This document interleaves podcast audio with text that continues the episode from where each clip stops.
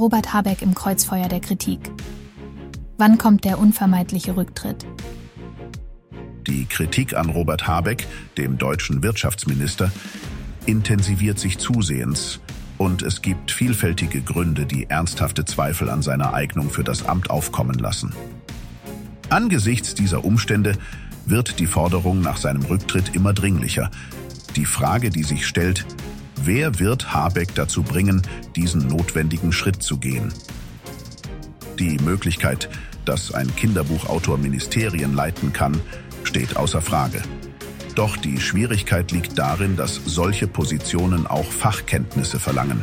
In diesem Zusammenhang wird auch die Frage aufgeworfen, ob Habecks Personalentscheidungen nicht vielmehr auf schamloser Vetternwirtschaft basierten, da er bevorzugt Verwandte einstellte, deren Fachwissen nicht unbedingt garantiert ist.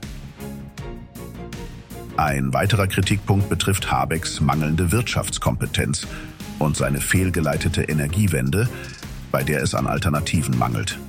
Die Sorge liegt darin, dass die Konsequenzen seiner Entscheidungen von der breiten Bevölkerung getragen werden muss. Die internationale Resonanz auf Deutschlands Klimabemühungen bleibt jedoch aus. Und Länder wie Indien planen sogar eine Verdopplung ihrer Kohleproduktion bis 2030. Die Diskrepanz zwischen Deutschlands Ziel, Klimaweltmeister zu werden, und der fehlenden internationalen Unterstützung wirft ernsthafte Fragen auf. Hinzu kommt Habecks fragwürdige Kommunikation, insbesondere in Bezug auf die Bauernproteste, bei denen er versuchte, die Bauern als extrem abzustempeln und ihre Anliegen herunterzuspielen. Die politischen Entscheidungen Habecks werden als substanzlos kritisiert.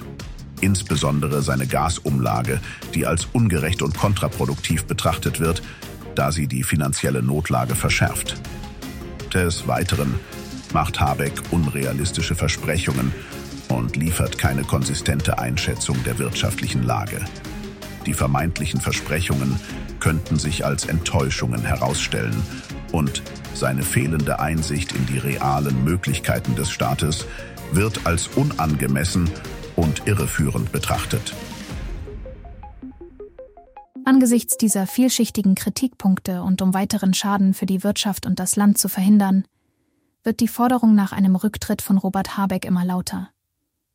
Die Bevölkerung verdient einen kompetenten Wirtschaftsminister, der in der Lage ist, die aktuellen Herausforderungen mit Fachkenntnis und Überzeugung zu bewältigen.